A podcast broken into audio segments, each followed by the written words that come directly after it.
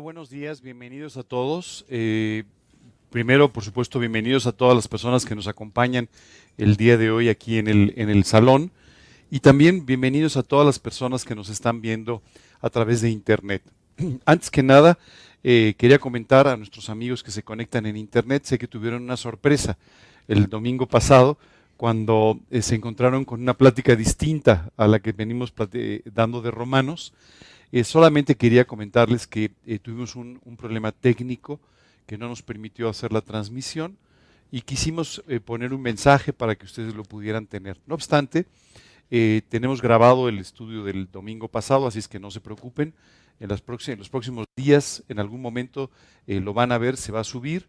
Este, no van es, el audio con algunas imágenes no me van a ver a mí en forma normal, pero bueno, pues yo estoy muy visto, así es que no pasa nada. Y, lo que van a ver son algunas imágenes básicamente y van a estar viendo eh, la predicación. ¿ok? Eh, una disculpa por no haberles avisado de antemano, pero la verdad es que fue de mi conocimiento el problema técnico el sábado en la noche, en la tarde, entonces ya no era muy posible hacer, hacer muchos cambios. Bienvenidos nuevamente, gracias por estar aquí. Eh, me gustaría eh, aprovechar un momentito nada más para explicar un tema muy rápidamente y enseguida empezamos con nuestra predicación. Como ustedes saben, las semanas eh, anteriores hemos estado repartiendo con ustedes algunas de estas Biblias, ¿de acuerdo? Es muy importante entender nada más esto, el uso. Dice, Biblia, ¿qué dice? exactamente. Entonces no es una Biblia para niños. Algunas personas me han dicho, y fíjate que le regalé esta Biblia a un niño.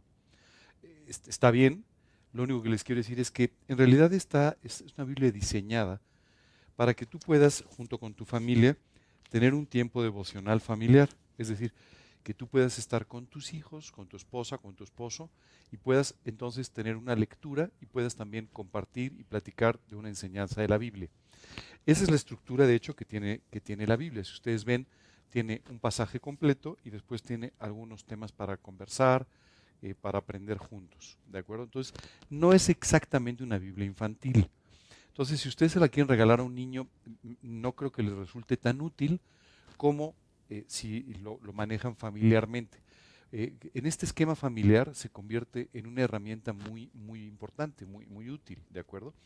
Entonces, eh, si usted se la quiere, ya sabes, oye, se la quiero regalar a mi hermano que tiene dos niños y me gustaría, eh, tómate unos minutos para explicarle, oye, mira, y se usa de esta manera y lo puedes hacer así, puedes tener una reunión semanal con tu familia y esto es una cosa que los va a unir mucho y que además eh, los va a unir alrededor de la palabra de Dios. Entonces, es importante tomar unos minutos nada más para explicar todo esto. ¿De acuerdo? La realidad es que yo pensé que nos iban a sobrar y no nos sobraron, nos faltaron. Entonces, eh, estoy consiguiendo algunas adicionales para, para las necesidades que, podamos tener. ¿De acuerdo? ¿Todo bien? ¿Sí? Entonces, si les encargo, eh, no, se la regalen a un niño, porque entonces va a acabar simplemente en un, pues en un, en un librero o algo nada más, porque el niño no va a saber cómo usarla, sino más bien eh, úsenla en forma familiar o ustedes o a quien se la quieran obsequiar y expliquen un poquito el uso para que le puedan sacar todo el provecho posible.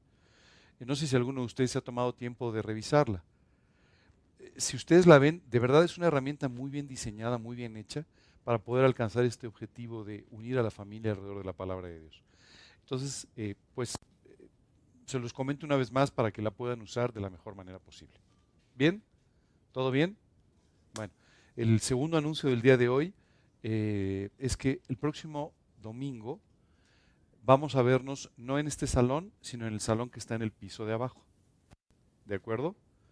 Y el motivo es que vienen otras personas también de otro de, nuestros grupos y vamos a tener lo que antes de la pandemia llamamos reuniones trimestrales, es decir, vamos a tener una reunión mucho más amplia donde vamos a conversar de algunas actividades que vamos a tener en los siguientes meses y algunas otras cosas. ¿De acuerdo? Va a haber una predicación normal, pero al final de la predicación vamos a tomar un tiempo para poder eh, hablar de estas cosas y para poder tener pues, un tiempo de compañerismo. ¿no? ¿Ok? Entonces va a ser en el piso de abajo, en la entrada, cuando ustedes entran, del lado izquierdo, hay un salón que es más grande que este, porque si no, no cabríamos, y ahí es donde lo vamos a hacer. Y el próximo sábado, a las 5 de la tarde, tenemos nuestra reunión mensual del grupo de adultos mayores. ¿De acuerdo? A las 5 de la tarde vamos a tener una invitada especial, pero es una sorpresa Ya sé que soy muy malo para las sorpresas, pero esta vez lo voy a lograr. Voy a llegar hasta el sábado sin decirles quién es la invitada. Pero tenemos una invitada muy especial, es una persona eh, muy conocida que además creo que va, a ser toda una bendición en cuanto a las cosas que va a compartir con nosotros. ¿Ok? ¿Todo bien? ¿Sí? Bueno, pues entonces vamos a empezar. Y para empezar quisiera invitarles primero a que tengamos una oración. Vamos a orar. Señor, cuántas gracias te damos por este día, gracias por todas las bendiciones que tú traes a nuestras vidas. Y en particular, gracias Señor por la oportunidad y el privilegio de podernos reunir esta mañana a compartir tu palabra. Queremos pedirte, Señor, que tú nos enseñes, que tú nos guíes, que tú puedas tocar nuestro corazón a través de tus enseñanzas y que continúes con esta transformación de nuestra vida preciosa que quieres hacer. Gracias, Padre, te pedimos que tú derrames tu gracia sobre nuestras vidas el día de hoy y te pedimos todo esto en el nombre de Cristo Jesús y para su gloria. Amén. El día de hoy vamos a tener entonces nuestro, nuestro tercer estudio de esta serie llamada Deberes Cristianos, basada en la carta de Pablo a los romanos. Eh, hay algunas cosas que me gusta repetir un poquito porque si es la primera vez que estás con nosotros o por primera vez te estás conectando para ver estas transmisiones, pues tal vez no, no, no tengas el marco de referencia completo. Esta carta a los romanos, que fue escrita por ahí del año 55 después de Cristo, fue escrita por el apóstol Pablo mientras estaba en Corinto y nos refleja mucho de los planes que él tenía de ir a visitar la ciudad de Roma, donde un grupo de creyentes estaban siguiendo al Señor Jesucristo. Este grupo de creyentes no conocían a Pablo, él no los conocía tampoco, el grupo se había formado de otra manera, pero eh, eh, Pablo tenía un gran cargo por la vida de estas personas, de tal manera que les escribe toda esta carta o epístola, la palabra epístola es básicamente significa carta, y les escribe toda esta carta un poco para poner en orden algunos, de, algunos principios espirituales muy importantes. Dedica los primeros capítulos de la epístola a hablar sobre temas doctrinales, y en este sentido se enfoca mucho en la salvación. El libro de Romanos es un libro extraordinario para que tú y yo entendamos muchos de los detalles del plan de Dios para la salvación del ser humano. Nos habla, por, ejemplo, de cómo la salvación es un regalo de parte de Dios y es un acto de fe el que nos permite tener la salvación. No es algo que tú y yo podamos obtener por obras. No es tampoco algo que podamos obtener por nuestra religiosidad o por nuestra, nuestro fervor religioso, sino que en realidad es algo que simplemente Dios nos ha regalado a través del sacrificio de Jesucristo en la cruz y que está disponible para que tú y yo podamos tomarlo en cualquier momento y podamos ser salvados eternamente y podamos tener una relación personal con Dios a partir de ese momento y por toda la eternidad. El libro de Romanos nos habla de muchos detalles en los primeros capítulos de la salvación por fe. Nos habla mucho de nuestra situación delante de Dios y nos explica claramente cómo tú y yo podemos tomar la decisión de invitar a Cristo a nuestras vidas. Eh, en la parte final de nuestra predicación el día de hoy voy a explicar un poco más sobre este plan maravilloso de salvación que Dios tiene para el hombre y cómo tú puedes apropiar esta salvación eh, que, Jesús proveyó para nosotros en la cruz del Calvario. La segunda parte eh, de la carta a los romanos, Pablo cambia el enfoque por completo y se dirige completamente a creyentes, es decir, a personas que han invitado a Cristo a sus vidas y que tienen que aprender entonces cómo vivir. E, e, esto es muy interesante. La verdad es que tú y yo aprendemos a vivir poco a poco en la vida. Eh, nuestros padres en un principio pues nos enseñan las cuestiones fundamentales y básicas de la educación, ¿verdad? Tú aprendiste a comer de tus papás, eso es cierto, ¿verdad? Aprendiste a vestirte con tus papás, aprendiste a hacer toda una multitud de cosas con tus papás y en realidad la educación que tus papás te proveyeron es algo sumamente importante. No sé si tú sabes esto, pero las necesidades y la formación afectiva de una persona se, concluye en un 90% antes de que tú cumplas tres años. Es decir, los primeros tres años de tu vida son críticos para tu estabilidad emocional el resto de tu vida.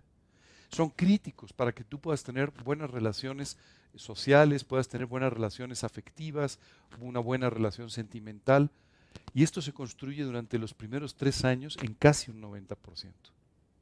Ahora te puedes imaginar lo importante de la labor de los padres, por supuesto toda la vida, pero especialmente en los primeros años de vida de un, de un niño, de una niña.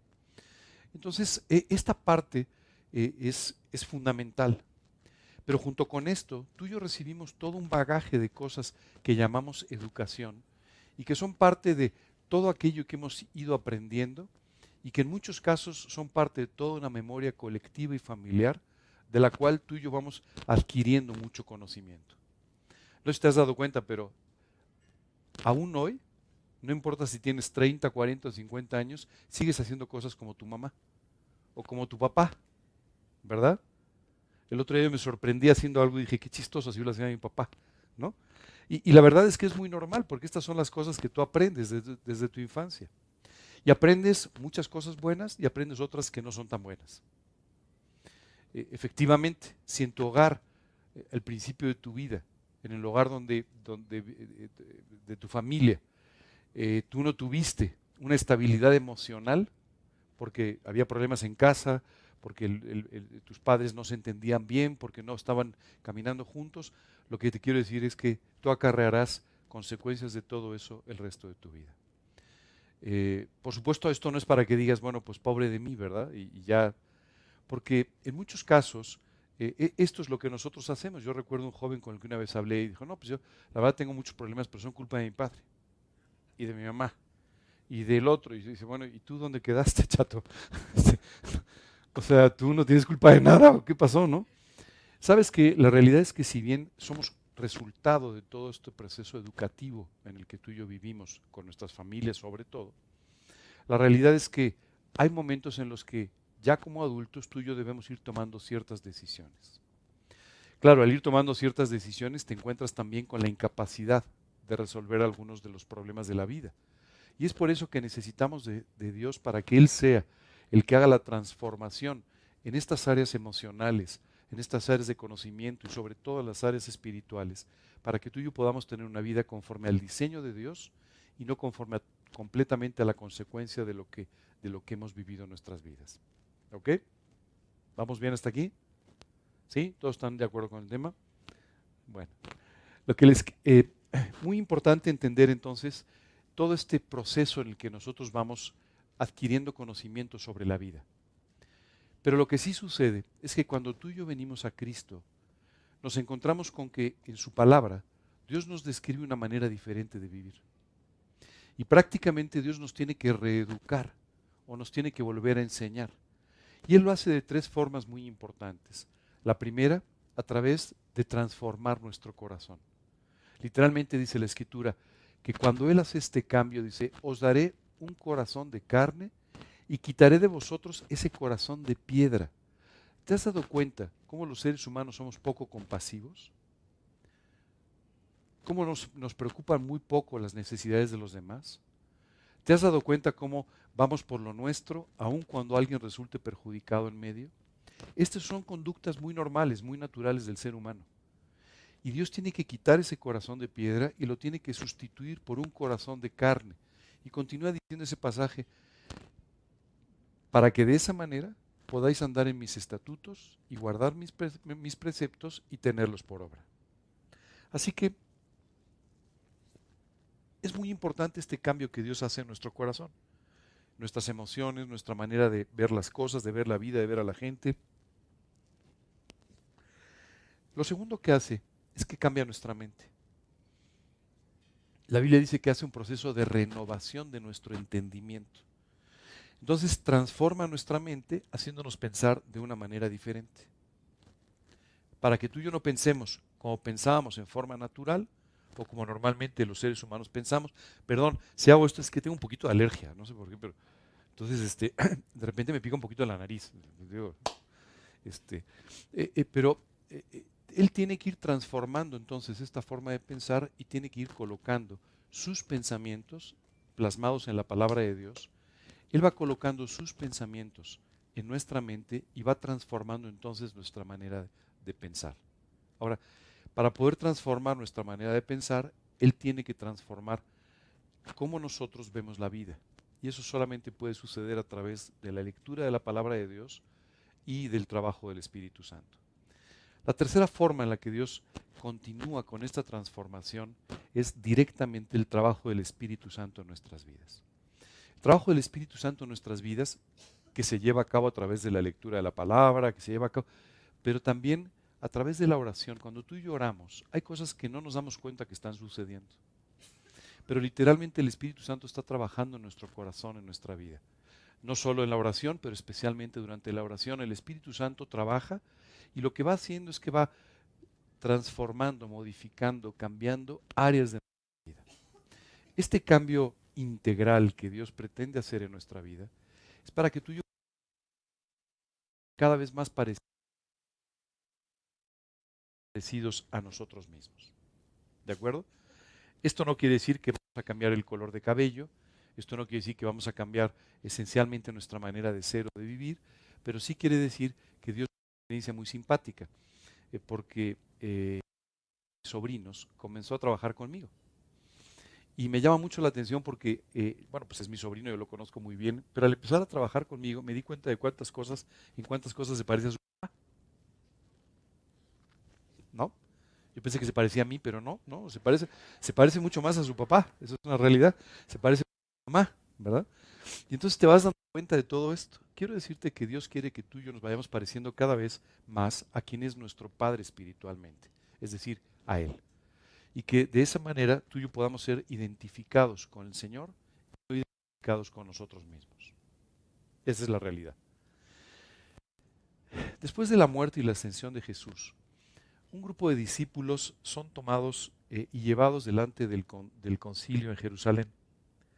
Y entonces empiezan a recriminarles por estar predicando. Y cuando los escuchan hablar, es impresionante, pero dicen, realmente estuvieron con Jesús. Porque hablan igual que Él. Se parecen muchísimo a Él. Bueno, yo quisiera hacerte una pregunta. Cuando la gente te conoce, dice, mm, ¿se parece mucho a Jesús? ¿A Jesús? ¿A Jesús? ¿No? ¿Realmente se, se parece mucho a Dios? ¿O en realidad tiene una vida normal como la de cualquiera? ¿O incluso se parece a su papá, o se parece a su familia, o se parece a alguien más? ¿A su pastor? La realidad es que lo importante es que cada vez nos parezcamos más a Cristo. Y este trabajo es parte de esta renovación en el corazón, en la mente y una renovación completa, amplia, que Dios hace a través del, trabajo del Espíritu Santo. Estos versículos que hemos venido leyendo están relacionados con eso, como tú y yo platicamos en un principio. Entendimiento es la que permite el hecho que tú y yo podamos entender, aprender muchos de los conceptos que Dios nos está enseñando ahora como deberes de nuestra vida. Es por eso que Dios tiene prácticamente por completo. El versículo 5 nos dice, así que nosotros, siendo muchos, si recuerdan la semana pasada estuvimos hablando de, de Cristo, en el que tú y yo tenemos un rol y una participación. ¿Te has dado cuenta que cada vez que los seres humanos interactuamos, friccionamos? ¿Sí te has dado cuenta de eso? ¿O no tú no tienes ese problema? Si no tienes ese problema, platicamos después. Ser un ángel ya, este, literalmente. No, los seres humanos friccionamos mucho. Y no estamos de acuerdo con esto y no estamos de acuerdo con el otro y no nos pareció lo que alguien dijo y no nos pareció que sucedió otra cosa. Esto sucede todo el tiempo. Eso es, aborreced lo malo, seguid lo bueno. Déjame hacerte una pregunta. ¿Amas a tus ¿Sí sabes lo que significa la palabra prójimo? O sea, el que está a tu lado, palabras, nada de fingir, no, no. Realmente amas a las personas que Dios te ha puesto. Esferas en las cuales tú y yo tenemos que aprender a amar a los demás. La primera dice la Biblia que tenemos que aprender a amar a nuestros hermanos en Cristo. ¿Cómo, o sea, ¿cómo vas a amar a alguien más si tú no puedes amar siquiera a aquel que ha sido rescatado igual que tú, aquel que ha sido salvado igual que tú, y aquel que comparte tu fe y tu manera de vivir. Tú y yo tenemos que aprender a amarnos entre nosotros. El apóstol Pablo hace mucho énfasis aquí justamente en esta unidad en el cuerpo que dice tiene que estar controlada por el amor de, Dios. Sin amor entre nosotros no podemos funcionar como cuerpo. Ahora, Dios nos habla de una esfera de amor y te dice tienes que amar al prójimo no, no, no a un creyente, no a un hermano en Cristo. Tienes que amar a otras personas que están cerca de ti. Y después Dios te dice, pero todavía más, tienes que aprender a amar a quienes ni siquiera conoces. Y por más difícil, Dios te dice, tienes que aprender a amar a tus enemigos. ¿Cómo tú y yo podemos aprender a hacer todo esto? No parece una tarea fácil. La verdad es que a duras penas nos amamos a nosotros mismos y muchas veces ni siquiera así. Tú ves todos los días cómo salimos a la vida y nos maltratamos, ¿no? Tienes la costumbre de cuando haces algún error decir, ah, qué tonto soy. No te amas mucho, ¿eh? La realidad es que podrías decir, caray, me equivoqué. Pero inmediatamente te agredes a ti mismo. ¿Te has dado cuenta qué tan mal nos tratamos? Es increíble. Fumamos, bebemos, el alcohol, tantas y tantas cosas que lo único que hacen es afectar nuestra propia vida dañarnos. Esta es la tendencia natural porque no nos amamos a nosotros mismos. Hasta que Dios entra en tu corazón y puede colocar su amor en, en ti, es que empiezas a amarte a ti mismo. Si no, ni siquiera. La Biblia dice, ama a tu prójimo como a ti mismo. Y muchas veces tú y yo ni siquiera nos amamos a nosotros mismos. ¿Cómo podemos amar a quien no conocemos si ni siquiera nos amamos a nosotros? ¿Qué sucede todas las mañanas cuando te ves en el espejo? Si tienes espejos en tu casa todavía. ¿Cómo te ves? ¿Te ves con amor? ¿Te ves como un hijo o una hija de Dios? ¿Te ves como alguien que Dios puede usar? ¿O cuando te ves dices, qué mal te ves? Pero qué feo, pero qué gordito, pero qué... Muchas veces ni siquiera a ese nivel nos amamos a nosotros mismos. Tenemos un muy mal concepto de nosotros. Si recuerdas, el domingo pasado estuvimos hablando de esta expresión de Pablo que dice, piense cada uno de sí con cordura. Ni más ni menos de lo que somos, sino piense con cordura. Una buena pregunta esta mañana sería, ¿qué piensas de ti mismo? ¿Te amas a ti mismo? ¿Cómo puedo saber si me amo? ¿Cómo me trato? ¿No? O sea, yo puedo saber si amo a alguien sabiendo cómo lo trato. Entonces la primera pregunta es, ¿cómo te tratas a ti mismo? ¿Tienes cuidado por ti? ¿Cuidas tu vida espiritual? ¿Te cuidas o no te importas en lo más mínimo? Importante pregunta porque de ahí empiezan a surgir muchas otras cosas. Muchas veces pensamos que amarnos a nosotros mismos es un error o un pecado. Esto es falso. Tener un más alto concepto de ti mismo del que debes, eso sí es un error. Pero amarte, no. Dios te ama. Y Dios te ama como eres. Eso no quiere decir que no necesite transformarte. Recuerdo una vez una persona con la que estaba conversando y me dijo, ¿qué opinas de esto? Y le dije, creo, creo que estás actuando mal, creo que te estás equivocando. Pero así Dios me ama. Eso es un muy buen pretexto para seguir cometiendo errores. Claro que Dios te ama. Pero que Dios te ame no significa que no quiere cambiarte o que no necesita transformarte, sino más bien porque te ama, actúa de la manera necesaria para transformar tu corazón y tu mente. Bueno, de esa misma forma tú y yo tenemos que aprender a cuidarnos a nosotros mismos, a amarnos a nosotros mismos. Hay personas que por sus situaciones familiares, por cómo los ha tratado la vida, por muchas situaciones, tienen una muy baja autoestima, que al final significa no se aman a sí mismos.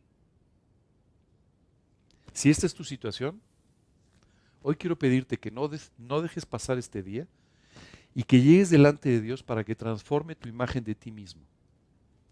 Para que Dios pueda resanar las heridas que te han hecho daño y que te están haciendo ver a ti mismo de una manera equivocada. Es muy importante que no dejes pasar este mismo día. Dios puede arreglar esto en forma inmediata. Y tú necesitas, si quieres ser feliz y útil en las manos de Dios, que Dios transforme esto en tu vida. Tienes que aprender a amarte a ti mismo. Esto es muy importante. No dejes pasar el día de hoy sin arreglar este asunto. ¿Cómo podemos tener una imagen clara de quiénes somos y no tener un concepto más alto de nuestra vida? Buscando en la Biblia. ¿Qué dice la Biblia sobre ti y sobre mí? Mira, hay cosas que son importantes y cosas que no son tan importantes. O sea, te sugiero que te peines en las mañanas, pero por el otro lado te sugiero que no le des más importancia a las cosas que no la tienen tanto. Y que te concentres en algo. en verte a ti mismo como Dios te ve. ¿Cómo, cómo se refiere Dios a nosotros? Lo primero que dice, cuando tú invitas a Cristo a tu corazón, lo primero que dice, dice de ti es que eres su hijo. No sé, pero hace algunos años recuerdo que estaba en otro país y una persona se me acercó, me saludó y me dio sus dos apellidos. Y eso no es muy normal, ¿verdad? Hola, soy Ángel Rodríguez García Alonso Martín, ya sabes, ¿no? Dije, qué simpático. Y le dije, ¿por qué me das tus dos apellidos? No, para que sepas de qué familia vengo. Para él era muy importante porque el segundo apellido era un apellido que en su país era de una familia muy reconocida socialmente. Y quiero decirte que me llamó mucho la atención, porque dije, él quiere que yo sepa de qué familia viene. Así es que cuando me dijo, ¿tú cómo te llamas? Le dije, yo soy Ángel y soy siervo de Cristo. Quiero, también quiero que sepas de qué familia vengo. ¿No? De una familia pero celestial. ¿De acuerdo? ¿Sabes qué es maravilloso? Lo primero que sucede es que Dios habla y se refiere a nosotros como sus hijos, como ahora sí parte de su familia, habiendo sido adoptados por el derramamiento de la sangre de Cristo en la cruz del Calvario, donde Él pagó por cada uno de nuestros pecados. Ahí Él alcanzó la salvación para nosotros, para que podamos ser salvados, redimidos y ser hechos parte de su familia como hijos de Dios. Yo entiendo, hay un refrán por ahí que dice, todos somos hijos de Dios. Bueno, eso es una, suena como una buena ilusión, pero no es la realidad. La Biblia dice en, en el Evangelio de Juan, mas a todos los que le recibieron, a los que creen en su nombre, les dio la potestad de ser hechos hijos de Dios. Esto significa que Dios toma por hijo aquel que lo recibe, que cree en su nombre. Si tú has recibido a Cristo, si tú has eh, eh, eh, creído en su nombre, entonces tú eres un hijo de Dios. Si no, pues no. ¿Cierto? Muy importante, ¿eres una hija o un hijo de Dios? Recuerdo aquel joven que se presentó de esa manera tan ceremoniosa con su familia y él entonces era así como, hmm, ve quién soy, ¿no? ¿Sabes qué me llama la atención? Muchas veces tú y yo no respetamos y no valoramos lo suficiente que somos hijos de Dios. Si somos hijos de Dios, tenemos que conducirnos de esa manera. Si somos hijos de Dios, tenemos que aprender a glorificar el nombre de nuestro Padre. Tenemos que aprender a darle las gracias y a darle el honor porque Él es el que lo merece. Esto es lo primero, esto es muy importante. Pero ¿qué más dice Dios de nosotros? Además de hijos suyos, también dice que somos embajadores en su nombre. Y esto es un tema muy importante porque los embajadores son los representantes de un país o de un lugar en otro lugar. ¿Alguna vez has conocido un embajador? Quiero decirte que yo he tenido la oportunidad de conocer a algunos y tengo hoy amistad con un, eh, con un, bueno, es un cónsul general que hasta hace poco era un embajador y es una persona de una tremenda dignidad. ¿Sabes qué me llama mucho la atención? ¿Cómo él se refiere a su país? Me llama mucho la atención el aprecio que él tiene por su país y cómo de esa manera él siempre trata de guardar de alguna manera una, eh, una, una, imagen correcta que represente correctamente a su nación. ¿Sabes? Me encanta. Pero tú y yo hemos sido nombrados embajadores en nombre de Cristo. Así que de la misma manera tú y yo tenemos que representar a nuestro Señor. Tenemos que representar el reino de los cielos delante de las personas. ¿Alguna vez has visto un embajador mal vestido? Es más fácil ver a un presidente mal vestido que a un embajador mal vestido. Los embajadores siempre se visten de una manera tremenda. Hace unos años tuve la oportunidad de conocer a una persona que se dedica, se dedica a hacer ropa. Él hace ropa. Y entonces, eh, eh, conversando un poco con él, me empezó a enseñar la ropa que él vendía. Y era ropa súper cara. O sea, tú no sabes, unos sacos con unas telas increíbles, los cortes maravillosos, era, era espectacular. Le dije, oye, ¿quién compra todo esto? Embajadores. ¿Sabes? Un embajador es una persona que trata de hacer la mejor representación de aquel que lo envió. Déjame hacerte una pregunta. ¿Eres la mejor representación del que te envió? Y no me refiero al traje o a la camisa que traigas esta mañana, me refiero a tu corazón y a tu manera de vivir. ¿Eres la mejor representación del que te ha enviado? o no del todo. Tú tienes que verte a ti mismo entonces con cordura. Señor, si tú me has hecho embajador, pues entonces yo me debo conducir como tal. Así tiene que ser. Dios se refiere también de otras formas a nosotros. Si tienes un problema de autoestima, hoy te voy a dar una expresión con la que se refiere a nosotros que va a acabar con tu problema. Dice la escritura que somos la niña de sus ojos. Lo más importante, lo más valioso, lo de mayor valor para Dios. Eso eres tú. ¿Cómo te veas tú? Pues mira, esa es tu decisión. ¿Cómo te ve Dios? Como te estoy diciendo que te ve. Como la niña de tus ojos. Si aún con esto tú no puedes pensar de ti con cordura, pues entonces tienes que recurrir inmediatamente a Dios para que sane tu corazón. Así te ve Dios. Alguien muy valioso, alguien de su familia, alguien adoptado por Él y alguien verdaderamente muy amado. Y tú me dirás, bueno, pero fui adoptado por, por, Dios de esta manera. Hace unos años tuve una conversación muy simpática con un conocidísimo escritor de libros cristianos. Él tiene una familia muy bonita y entonces él tuvo varios hijos y cuando pensaron su esposa y él que no podían tener más familia, tomaron la decisión de adoptar, aunque después Dios los sorprendió con un hijo más. Entonces un día yo le decía, ¿y cómo es la dinámica familiar? Porque tú tienes hijo, una hija adoptada y tienes hijos que han sido pues naturales. Y me dijo, uy, no sabes, mi hija adoptada es tremenda. Les dice a sus hermanos, miren, yo no sé, a mí me quieren más, porque a mí me fueron a buscar. Ustedes llegaron, pero a mí me salieron a buscar. Así es que yo soy más querida. Por supuesto, la chica bromea con sus hermanos, ya sabes las dinámicas de hermanos y todo, pero en el fondo yo pensaba y decía, qué maravilloso, a mí también me salieron a buscar. No solo Jesús murió por mí en la cruz del Calvario, sino que además me salió una y otra vez a buscar para declararme su amor y para de esta manera que yo pudiera invitarlo a mi corazón. Así es que soy muy querido. Esa es la realidad. No sé tú, pero a mí me salieron a buscar y a mí la verdad es que me quieren mucho. Hoy quisiera que por un momento te veas a ti mismo después de lo que acabamos de decir. Eres muy amado. Eres la niña de sus ojos. Eres su hijo por quien dio su vida y eres su embajador. Ahora dime cómo te ves. Gordito, simpático, con poco cabello. ¿Qué más da? A Dios no le preocupa demasiado eso. Le preocupa cómo te ve Él. Y de esa manera es como tú y yo tenemos que aprender a vernos.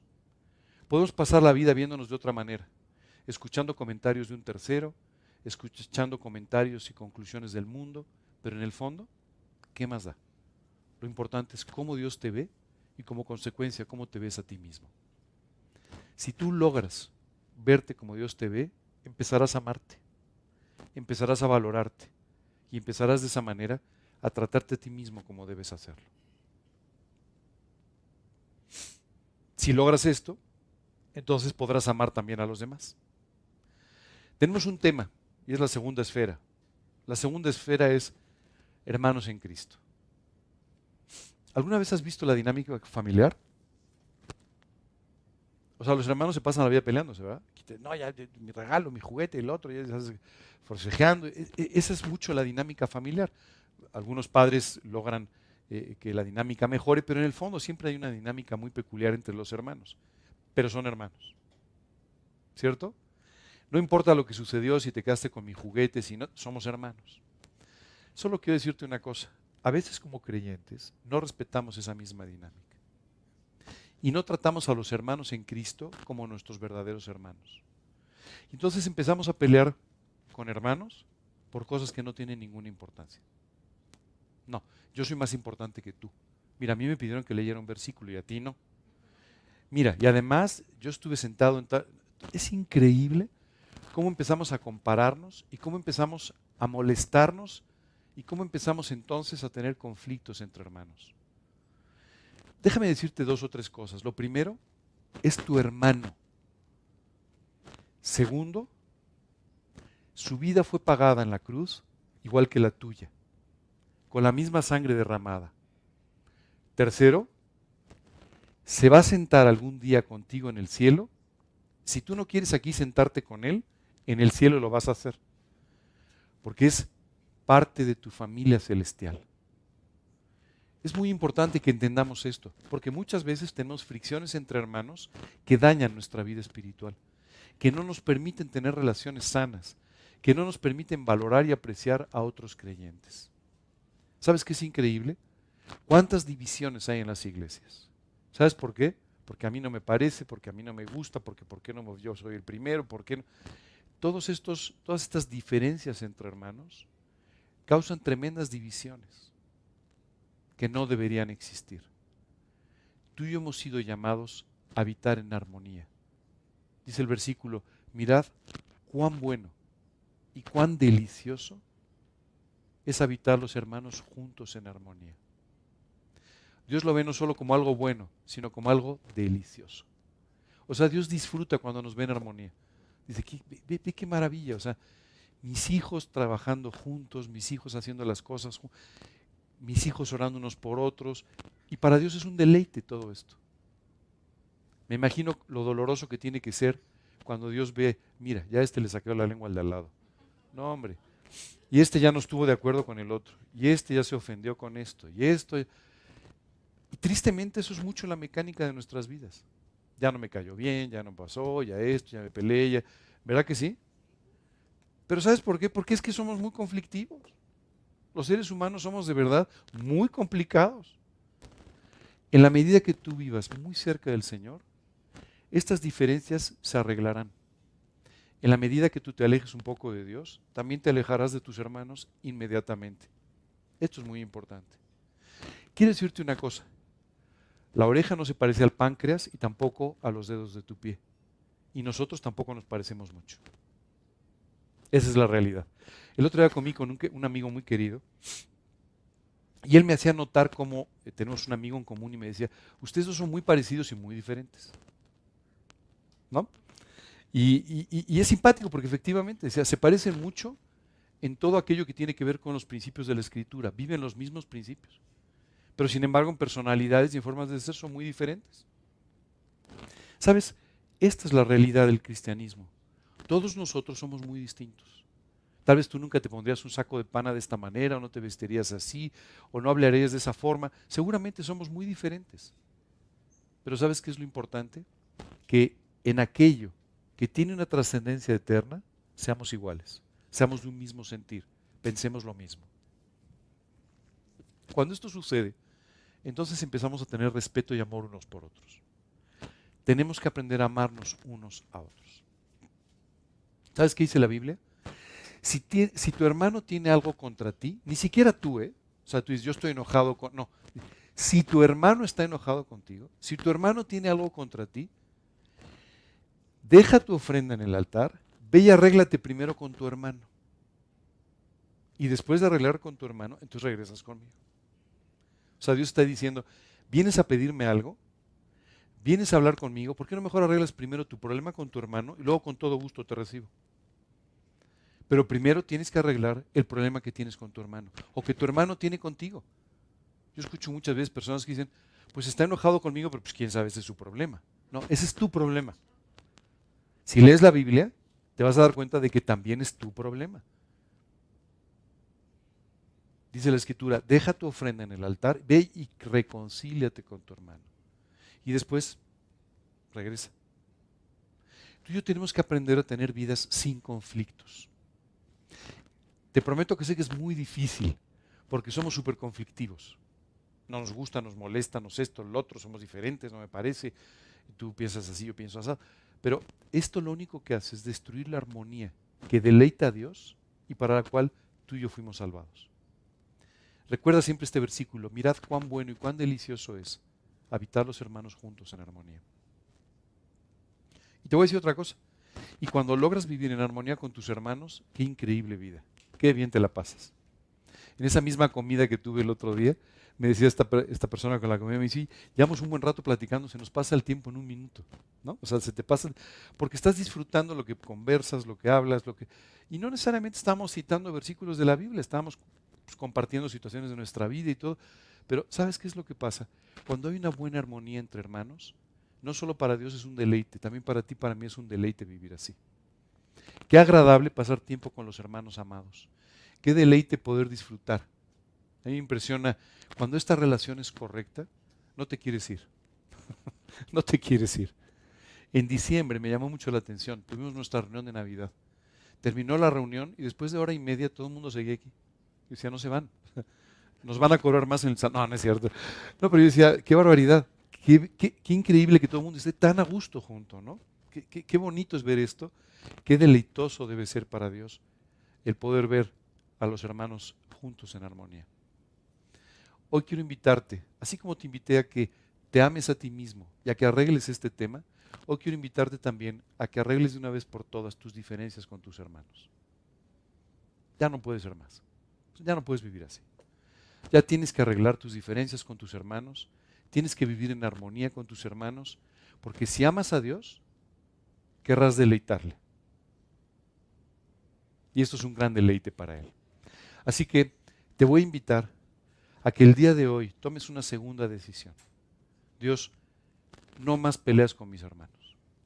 No más diferencias con mis hermanos. Voy a aceptarlos, voy a amarlos, voy a honrarlos. Y de esta manera voy a vivir en armonía con ellos. ¿Hoy eso quiere decir que se van a dejar de equivocar? No, no, no.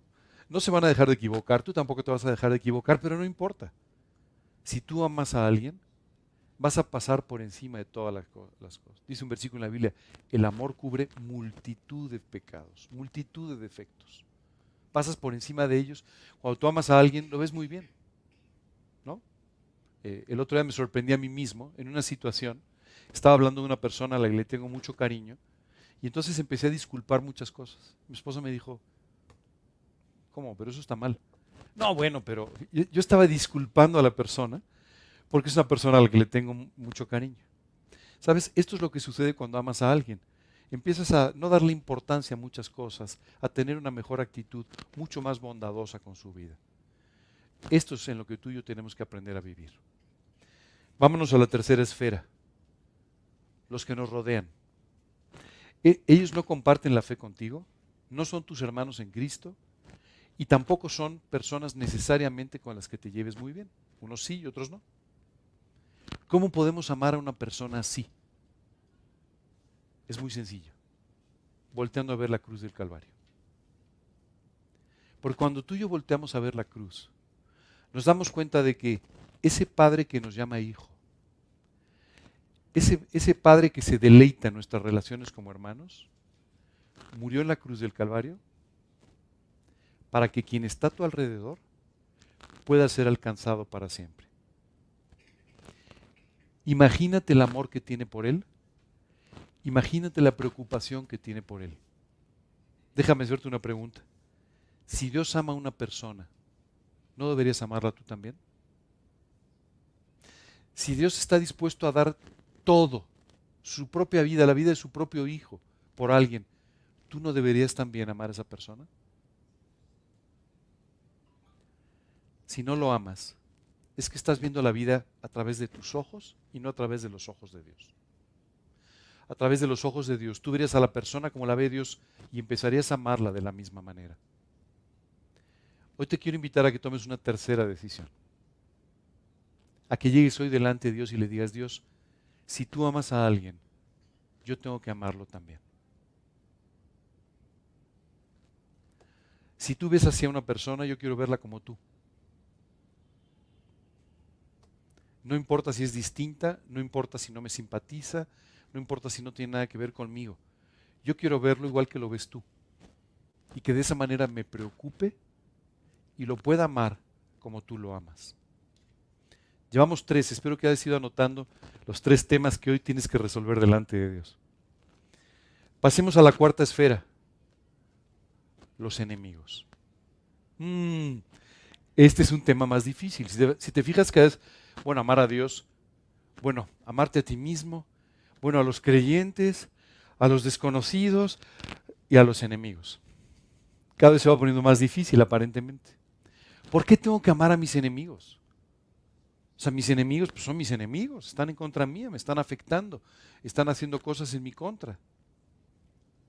Déjame explicarte cómo Dios veía a sus enemigos. No porque Dios tenga enemigos, pero porque algunas personas se constituyeron en enemigos de Dios. mientras lo clavaban a la cruz, Jesús oraba diciendo, Señor, no les tengas en cuenta esto. Que este pecado, esto que están haciendo en mi contra, por favor no se lo tomes en cuenta. Lo estaban clavando, lo habían azotado, lo habían golpeado de tal manera que le habían desfigurado su rostro. Su humanidad estaba casi destruida. No pudo cargar con la cruz. Tuvieron que poner a alguien que, la llevara atrás de él porque él no podía ya ni siquiera con la cruz. Y en medio de este dolor, de este sufrimiento, le empieza a pedir a Dios por aquellos que lo estaban clavando a la cruz. Señor, no les tomes en cuenta esto. Esto olvídalo, o sea, como si no me lo hubieran hecho. No pasa nada. ¿No te parece maravilloso? Desde aquella cruz extendiendo su misericordia por aquellos que lo habían clavado. Orando a Dios por aquellos que ahí abajo se estaban burlando de él.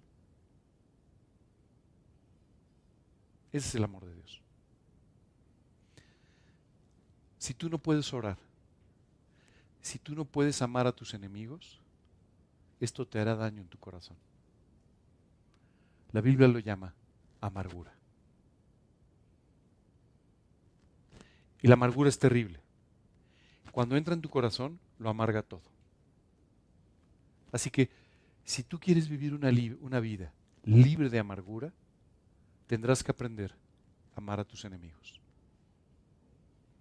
Esto traerá un consuelo y un bálsamo a tu vida que ni siquiera te puedes imaginar. Tenemos un ejemplo maravilloso. Jesús en aquel lugar siendo clavado e intercediendo por quienes eran sus enemigos. Extendiendo su misericordia a aquellos religiosos, a aquellos fariseos que abajo de la cruz estaban burlando de él usando incluso las escrituras y Jesús orando por ellos. Dime que tú no puedes orar por alguien cuando Jesús sí pudo orar por estas personas. ¿Quieres otro ejemplo? ¿Alguna vez has tenido un amigo por tres años? ¿Sí? ¿Muy amigo tuyo? ¿Muy cercano contigo? ¿Sí? ¿Alguien en quien has confiado mucho? ¿Alguien, ¿Alguien a quien le has dejado hasta la chequera de tu casa? ¿Te traicionó? Su nombre es Judas. Le dejaron la bolsa. Confiaron en él. Jesús, conociendo su corazón, lo trató todos los días con amor y misericordia. Y a los tres años lo entregó. Lo traicionó. Cuando Judas se acerca en el huerto de Getsemaní a entregar a Jesús con toda una turba que lo acompañaba, Jesús lo ve y le dice, amigo, ¿por qué vienes con todos ellos? ¿No te acuerdas de las tardes a mi lado? ¿No te acuerdas de los tiempos que hemos pasado estos tres años? ¿Por qué vienes con todos ellos? a todos los que dijeron, sí, tenía un amigo por tres años y me quedó mal y todo, seguro que tú le hubieras dicho, al verlo venir, le hubieras dicho, traidor, terrible, Señor. Jesús le dijo, amigo. Él lo seguía viendo así, como un amigo amado. ¿Te parecen buenos los ejemplos? Si Dios nos permite ver a Jesús llamando amigo al peor traidor, ¿cómo tú y yo no podemos hacer lo mismo con nuestros propios enemigos? Esta esfera te va a llevar a vivir libre de amarguras. Pero Dios, ¿cómo puedo yo vivir en un amor así? Es que simplemente ni siquiera puedo entenderlo. Y Dios nos explica cómo Él puede poner un amor muy especial en nosotros que cumple con determinadas características.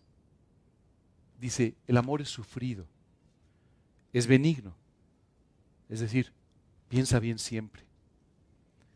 El amor no tiene envidia, el amor no es jactancioso, no se envanece, no hace nada indebido, no busca lo suyo, no se irrita, no guarda rencor, no se goza de la injusticia, mas se goza de la verdad. Todo lo sufre, todo lo cree, todo lo espera, todo lo soporta. Y concluye diciendo, el amor nunca deja de ser. Cuando tú lees esta descripción de amor en 1 Corintios, dices, no, yo no puedo amar hacia las personas. Y quiero decirte que tienes razón. Pero el amor de Dios, dice la Biblia, nos constriñe, pensando esto, que si uno murió por todos, luego todos murieron. El amor de Dios puede impactar nuestro corazón de tal manera que tú y yo podemos amar a otros como Él los ama. ¿Te acuerdas que cuando empezamos esta serie de estudios, en el capítulo 12, te, dice, te dije, si tú no le entregas tu vida a Cristo, no vas a poder vivir estos principios? ¿Ahora vas entendiendo? Si tú y yo no vivimos muy cerca de Dios, jamás podremos vivir de esta manera. Si no es el amor de Dios el que toca nuestros corazones y nos lleva a amar así, jamás podremos hacerlo nosotros. Por eso dice el apóstol Pablo, sea vuestro amor sin fingir de verdad, honesto, profundo. Y continúa diciendo, aborreced lo malo y seguid lo bueno. Muchos creyentes tenemos una mala actitud hacia las cosas que están mal. No, eso, yo no, eso está mal, yo eso no quiero vivir así, no me parece, y está bien. Y Pablo dice, está bien, pero además de eso, tienes que aprender a seguir lo bueno. Es decir, tienes que poner en práctica lo que tú sabes que es lo correcto lo que tú sabes que es lo bueno. Muchos creyentes podemos convertirnos en los grandes críticos del mal, ¿cierto? Oye, ¿cómo estás? Bien. Pues, bueno, considerando este mundo, ya sabes que está de cabeza, este, ¿no? Y, y seguro vas a encontrar mil ejemplos de que el mundo está de cabeza. O sea, tienes razón, está de cabeza. La pregunta no es si está de cabeza, sino qué es lo que tú vas a seguir. ¿Qué es lo que tú vas a hacer? ¿Cómo tú te vas a conducir? Tú tienes que aprender a hacer el bien. Y esto no es fácil en un mundo como el que vivimos, porque te encuentras frontalmente con el mal todos los días.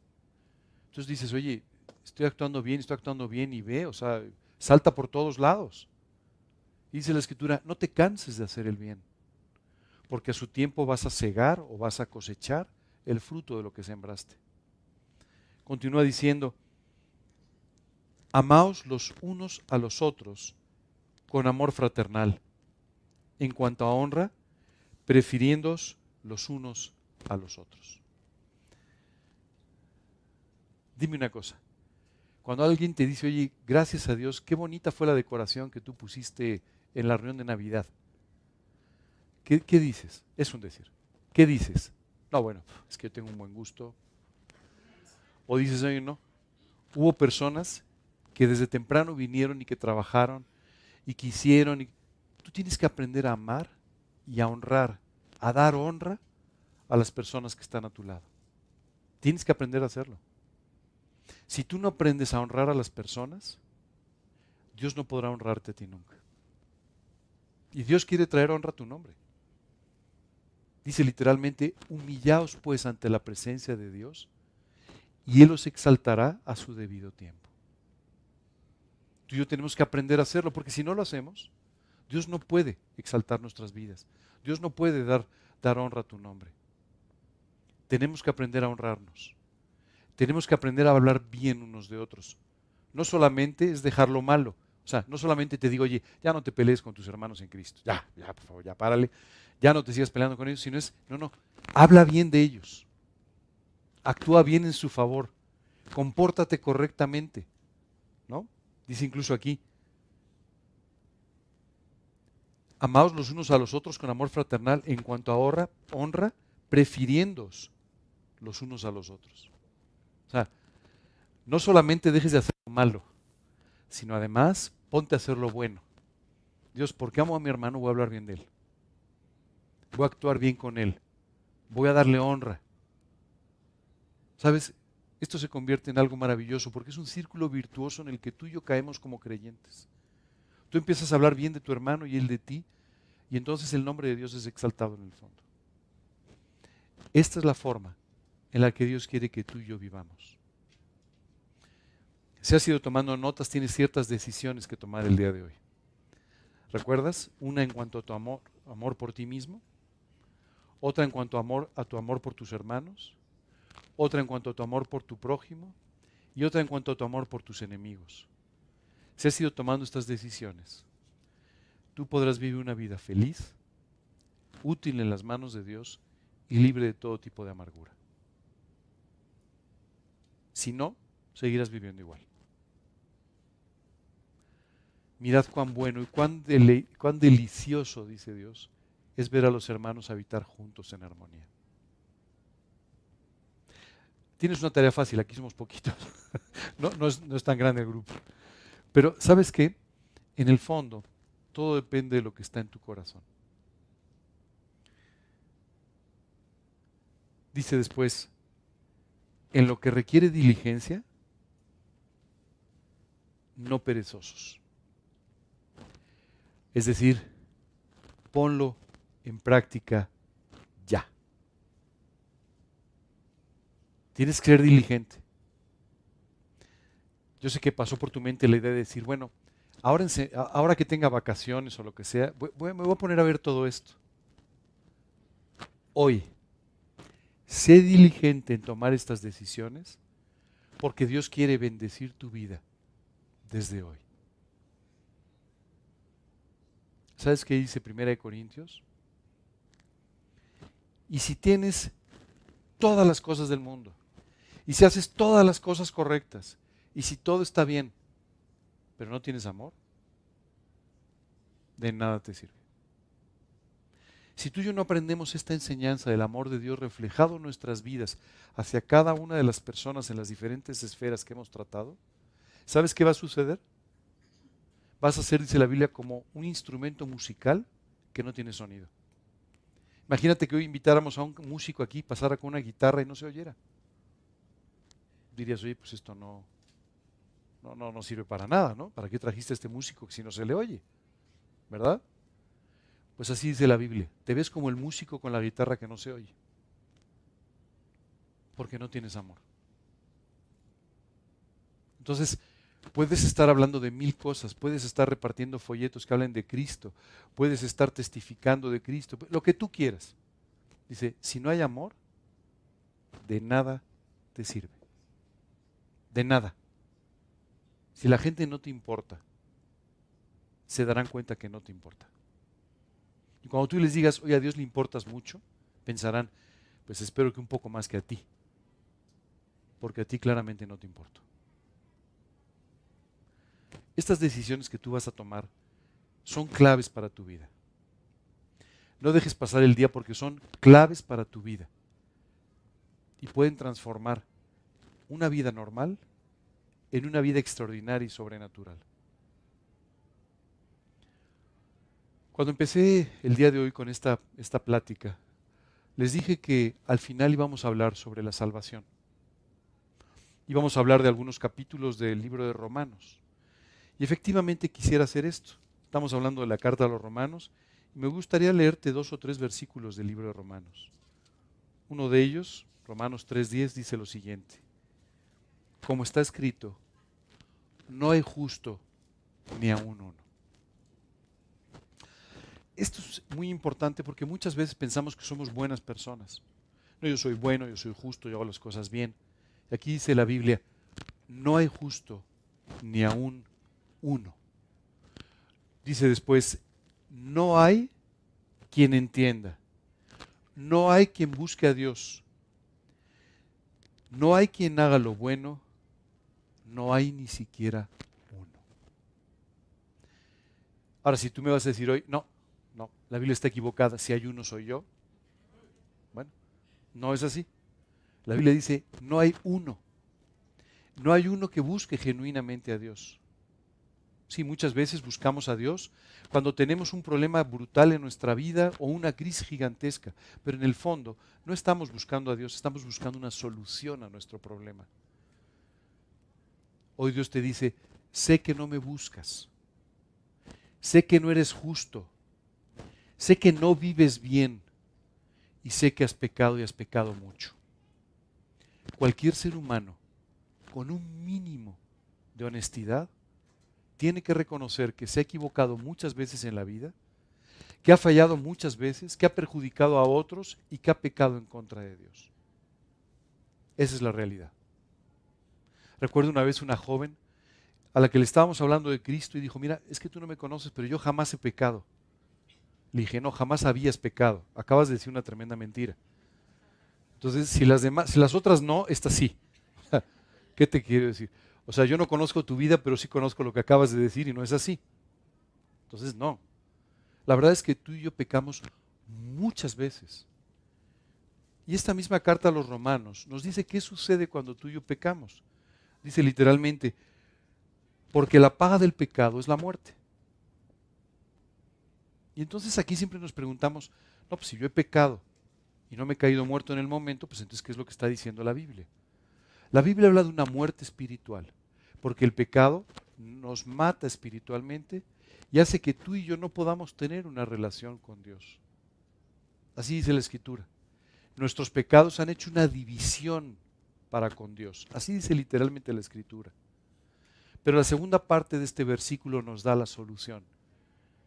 Porque la paga del pecado es la muerte, mas el regalo de Dios es la vida eterna en Cristo Jesús, Señor nuestro. ¿Cómo pasamos de la paga del pecado es la muerte a el regalo de Dios es la vida eterna?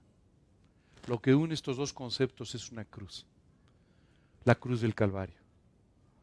Dios se hizo un hombre en la persona de Jesucristo para después de vivir entre nosotros y caminar entre nosotros como cualquiera pero sin pecado, ir a una cruz en el monte Calvario donde murió pagando por cada uno de los pecados que tú y yo hemos cometido dice la escritura, hablando sobre, sobre el amor de Dios. Porque de tal manera amó Dios al mundo, que ha dado a su Hijo único, para que todo aquel que en él cree no se pierda, mas tenga vida eterna. Hace unos minutos estuvimos hablando de cómo Jesús fue clavado a una cruz. Quiero decirte que después de haber vivido un poco más de 33 años sin haber hecho un solo pecado, Jesús fue juzgado falsamente. Se usaron testigos falsos para poder condenarlo. Los testigos se contradijeron entre ellos, pero de todos modos lo condenaron. Después fue golpeado, golpeado de una forma brutal hasta desfigurar completamente su rostro, su, su barba fue arrancada, lo consideraron un blasfemo. Quitaron de él su ropa, lo azotaron en una forma despiadada y después de haber, haber hecho todo esto fue condenado, colocaron un madero sobre él que no pudo cargar y llegó hasta una cruz caminando en el monte Calvario donde le esperaba la muerte. Fue clavado en aquella cruz. La corona de espinas fue clavada sobre su cabeza y aquella cruz fue levantada. Y por tres horas no solamente padeció todo el sufrimiento que un ser humano en esas condiciones padecería, sino que además dice la Escritura que fueron colocados sobre él todos nuestros pecados. Literalmente dice el profeta, mas él herido fue por nuestros pecados. Herido. Mas él herido fue por nuestros pecados, molido por nuestras faltas. El castigo de nuestra paz fue sobre él, y por su herida, por su llaga, fuimos nosotros curados. Dice la Biblia, sobre Él fueron puestos todos nuestros pecados. Por su herida, por su llaga, por sus, los golpes. Todo eso hizo que tú y yo pudiésemos ser sanados y perdonados. Herido por nuestras rebeliones, molido por nuestros pecados. Esta mañana me gustaría que entendieses lo que pasó en la cruz. Por tres horas Jesús pasó lo que tú deberías pasar. Ocupó tu lugar. Pagó por tus pecados, literalmente pasando tres horas en el infierno. Cuando terminó de pagar, Jesús dio un grito de victoria diciendo, consumado es, todo está pagado y entregó su espíritu. Tres días después resucitó, hoy está vivo y ha salido a decirte que te ama ha salido a decirte cuál es tu problema y cuál es tu solución. Porque de tal manera amó Dios al mundo que ha dado a su Hijo unigénito, para que todo aquel que en Él cree no se pierda, mas tenga vida eterna. Su sangre derramada en la cruz puede en este momento eh, perdonar tus pecados, limpiar tu corazón y tu vida y darte una eternidad a su lado. ¿Qué necesitamos hacer tú y yo? Simplemente reconocer nuestra situación, pedirle a Dios que nos perdone y que nos limpie, apropiar el pago de Jesucristo en la cruz e invitarlo a morar a nuestro corazón como nuestro Señor y Salvador. Dice la Biblia, he aquí yo estoy a la puerta y llamo. Si alguno oye mi voz y abre la puerta, entraré a Él y cenaré con Él y Él conmigo. Hoy tienes la gran oportunidad de pedirle a Dios que te perdone, que te limpie e invitarlo a tu corazón. Y Dios entrará y transformará tu vida y tu eternidad. Me gustaría terminar este día con una oración. Una oración en la que le vamos a dar gracias a Dios, agradeciéndole y pidiéndole que nos lleve a amarnos y amar a otros, pero también una oración en la que vamos a celebrar el amor de Dios por nuestras vidas y reconociendo esto, le vamos a pedir que entre a nuestro corazón como nuestro Señor y Salvador. Sé que algunos o muchos de ustedes ya han tomado esta decisión. No es necesario que la tomemos una y otra vez. Cuando Dios entra ya no sale de nuestra vida. Pero si tú no has tomado aún esta decisión, hoy es momento. Hoy es el tiempo. Dice la Escritura, porque en tiempo aceptable te he oído y en día de salvación te he socorrido. He aquí ahora el tiempo aceptable. He aquí ahora el día de salvación. Hoy es el día. Hoy es el día de que abras la puerta de tu corazón a Cristo. Vamos a orar. Señor, que hoy quiero darte muchas gracias por el profundo amor que tienes por mí. Quiero pedirte que tú me perdones por cada uno de los pecados que he cometido. Perdóname, Señor, por mis errores, por mis faltas, por mis pecados. Límpiame de mi maldad. Hoy, Señor, reconozco delante de ti que soy un pecador, que necesito de tu misericordia y te pido que me perdones por completo. Señor, gracias por lo que hiciste por mí en la cruz del Calvario. Hoy te quiero pedir que sea tu sangre la que limpie mi corazón y mi vida, y te quiero invitar a que entres a mi corazón como mi Salvador personal y como el Señor de mi vida. Señor, te pido que me salves eternamente por la sangre de Cristo, y te pido, Señor, que desde hoy tú seas mi Dios, mi Padre y mi Señor. Te lo pido, Señor, entra en mi corazón, transforma mi vida y transforma mi eternidad. En el nombre de Cristo Jesús y para su gloria. Amén.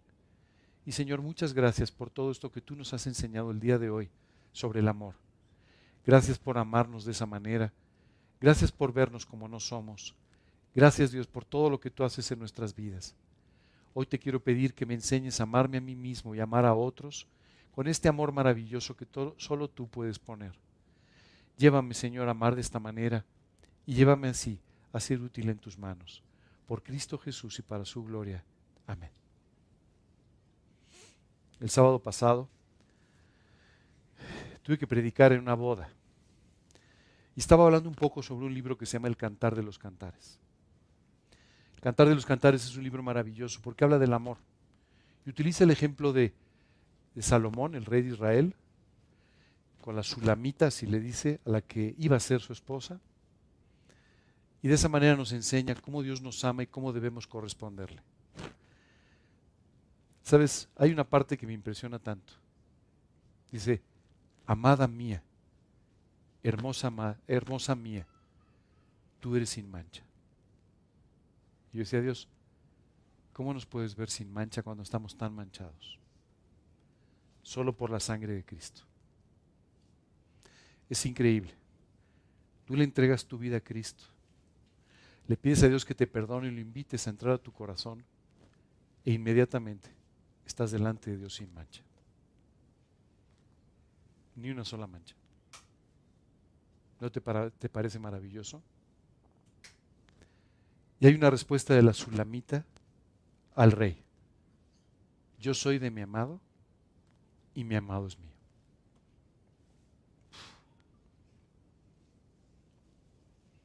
¿No te parece increíble? Eso puedes decir si tú has invitado a Cristo hoy a tu corazón. Tú eres de tu amado y tu amado es tuyo.